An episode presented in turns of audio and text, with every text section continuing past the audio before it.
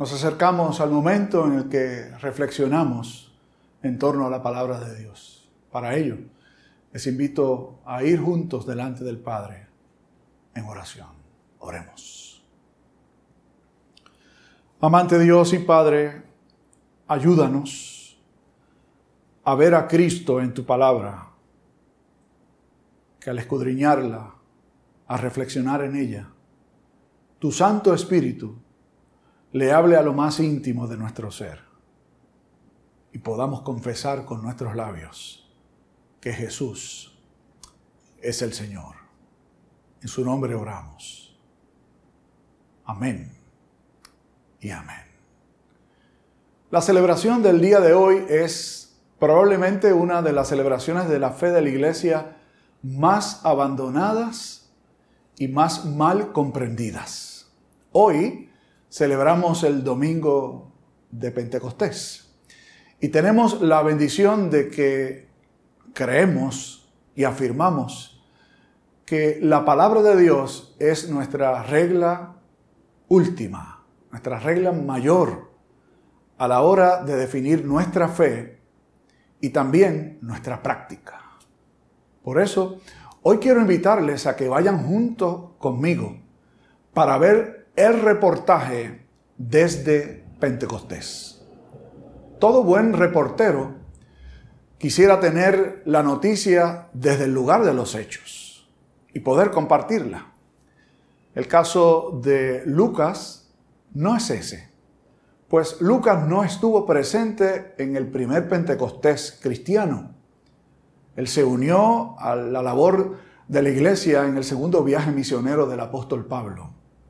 Sin embargo, como él bien dice en la introducción de su primer libro, que es el Evangelio de Lucas, y luego lo reafirma al iniciar este segundo libro, que es el libro de los Hechos de los Apóstoles, él se encargó de investigar, de entrevistar a los que fueron las personas que estuvieron allí presentes en el lugar de los hechos.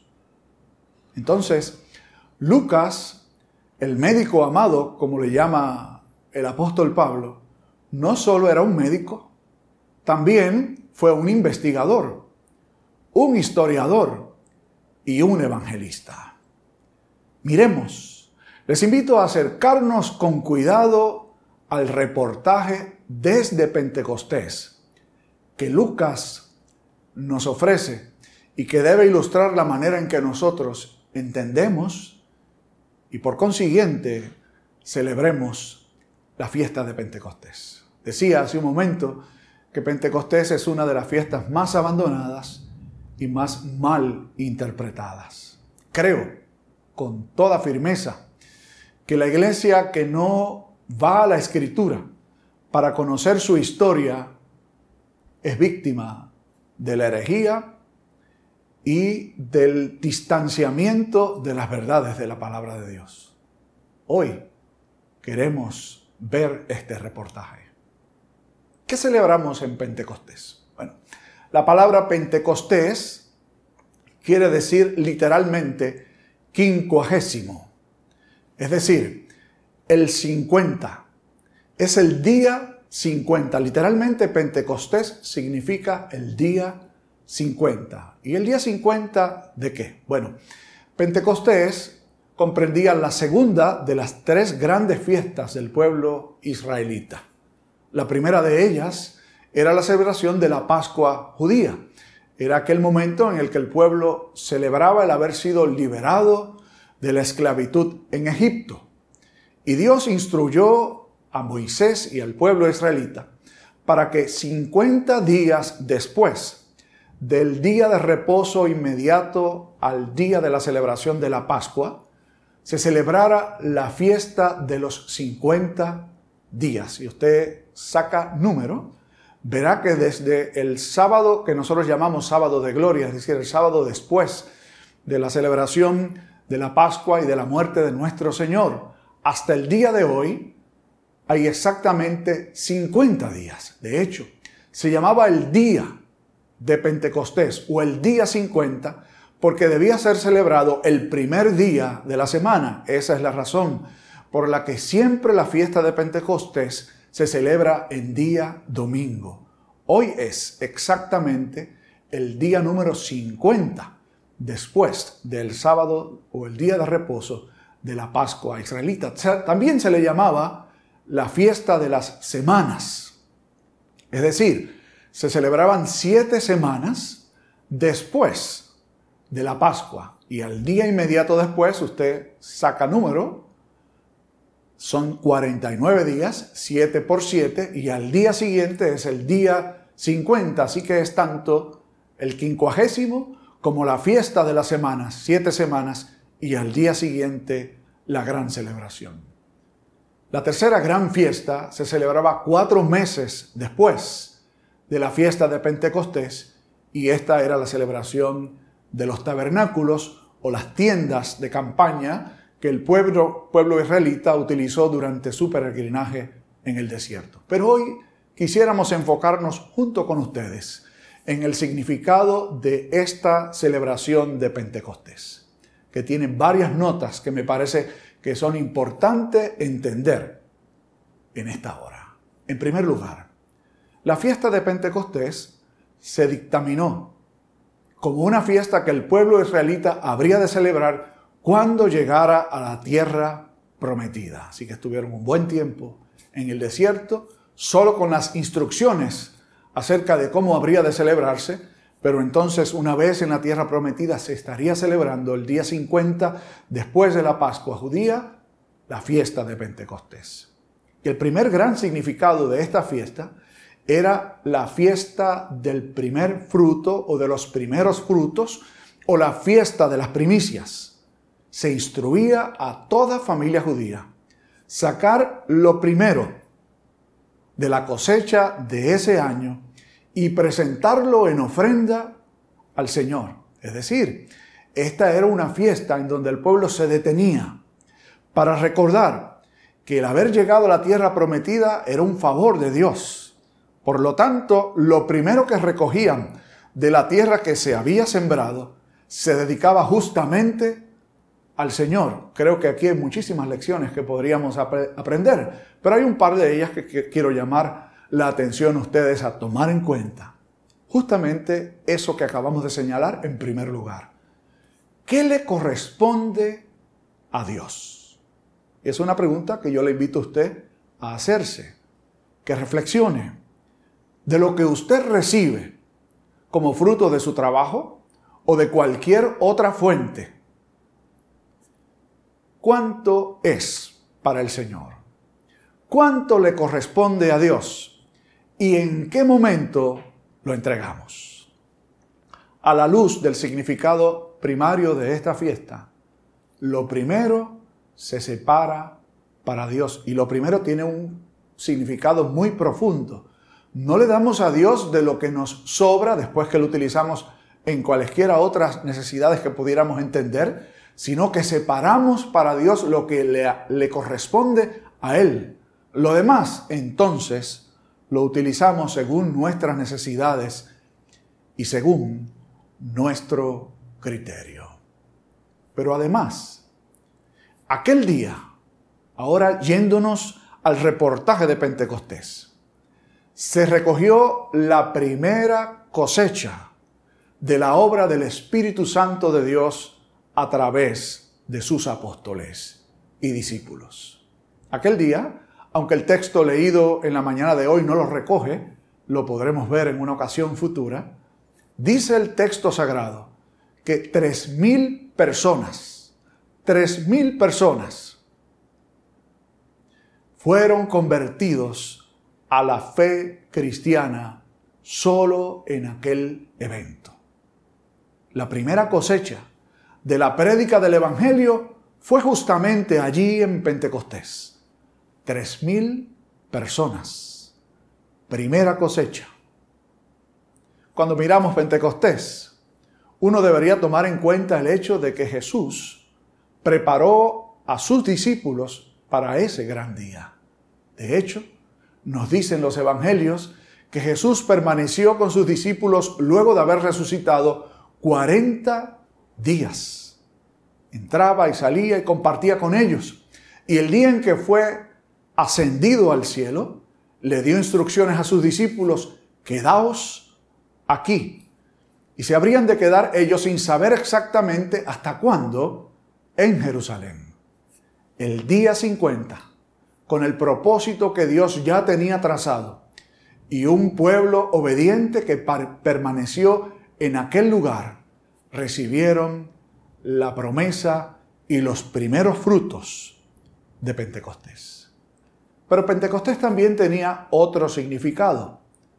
La tradición judía establece que luego de que el pueblo israelita salió de Egipto, justamente alrededor del día 50, Dios entregó la ley a Moisés en Sinaí. Por lo tanto, los israelitas no solo celebraban el Pentecostés, los primeros frutos o la entrega de los primeros frutos a Dios, sino que celebraban la entrega de la ley de Dios a ellos como pueblo que de hecho los distinguía como el pueblo de Dios. Ninguna otra nación alrededor de ellos tenía una ley entregada directamente por Dios. Qué interesante.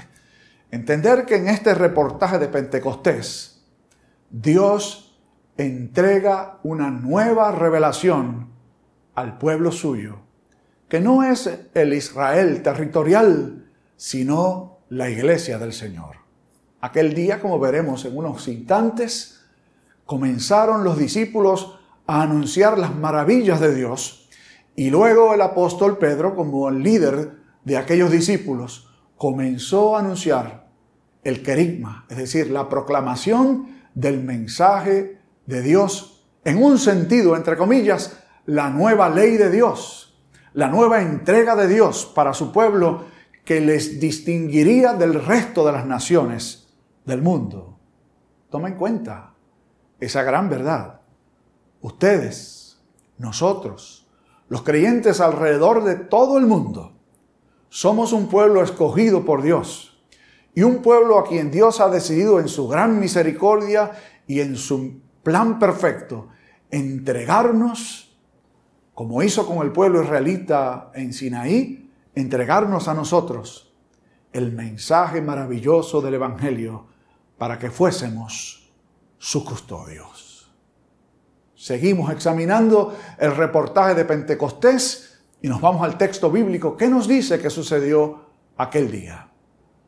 Un poco antes, en el capítulo 1, se nos dice que había 120 discípulos y apóstoles, de entre los 12 apóstoles que ya se había elegido el sucesor eh, de Judas, y el resto había 120 personas y nos dice Lucas que estaban todos unánimes juntos.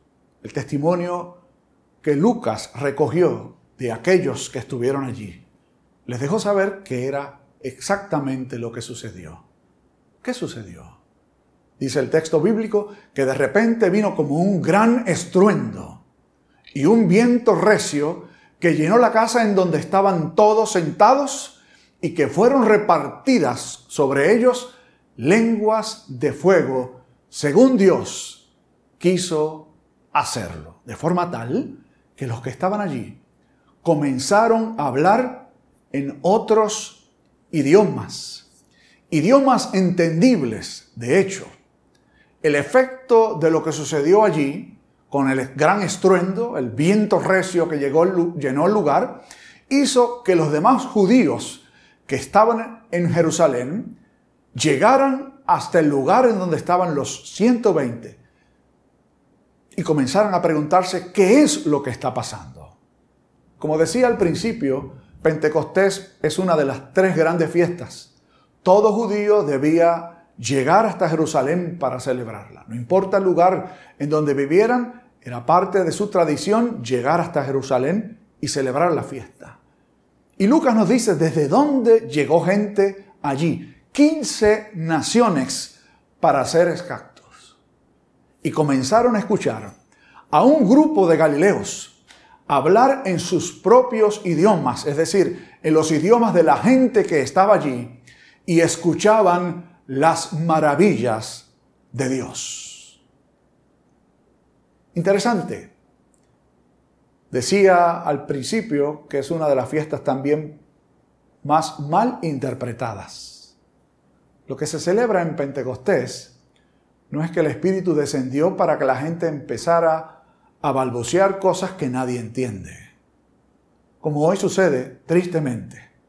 Permítanos compartir con nosotros, con ustedes, perdón, nuestra opinión. Cada vez que usted escuche a un líder o una persona en la radio, en la televisión o en las redes hablando cosas que ni él mismo entiende, cámbielo de canal. Esa no es una manifestación del Espíritu. Lo que el Espíritu manifestó en Pentecostés fue la capacidad de hablar idiomas que la gente no conocía, pero los que estaban allí, que sí conocían, podían entender.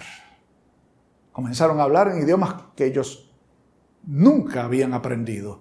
Pero lo interesante del caso es que Dios cumple su propósito a través de esta manifestación, porque la gente empezó a oír empezó a entender en sus lenguas las maravillas de Dios y llegaron hasta aquel lugar que sirvió justamente como el momento, como la ocasión para que la palabra del Señor fuese explicada. Y el último detalle que vemos en este reportaje de Pentecostés es como Dios revierte la historia. Sí, ¿a qué nos referimos? En el capítulo 11 del libro del Génesis, el texto bíblico nos deja saber que los hombres se pusieron de acuerdo para hacer una gran ciudad y llegar hasta los cielos. Y mientras la construían, Dios interrumpió sus labores, confundiendo sus lenguas. Hasta ese momento todos hablaban un solo idioma.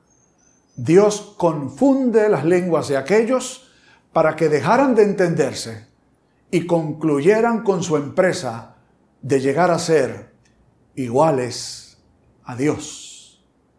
En Pentecostés, Dios reparte lenguas, pero no para confundir, sino para que se pudiera entender el mensaje de Dios. No para separar como en Babel, sino para unir y no en el idioma, no en la capacidad de hablar otros idiomas, sino en el mensaje que se traía. La iglesia es formada de gente de toda tribu, toda lengua y toda nación bajo una sola bandera. Y esa es la bandera de Cristo el Señor. Lo que sucedió aquel día Seguramente ninguno de los que allí estaba lo pudo comprender cabalmente. Pero cuánta bendición hay de que Dios inspirara a Lucas a escribir unos años más tarde, nada más. Recoger el testimonio ya depurado, bajadas las revoluciones y poder compartir el testimonio de lo que es Pentecostés.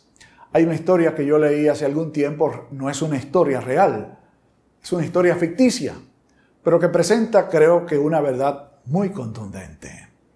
Cuando Jesús ascendió al cielo, luego de los 40 días de haber compartido con los suyos, llegó a la gloria, a la presencia eterna de su Padre, y allí le recibieron los ángeles.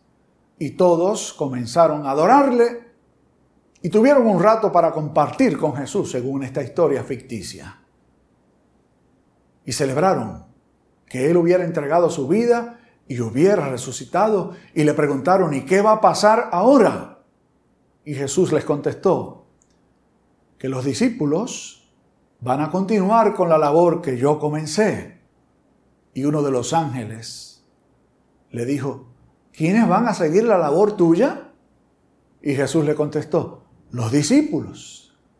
Y el ángel le pregunta, ¿y tú no tienes un plan B?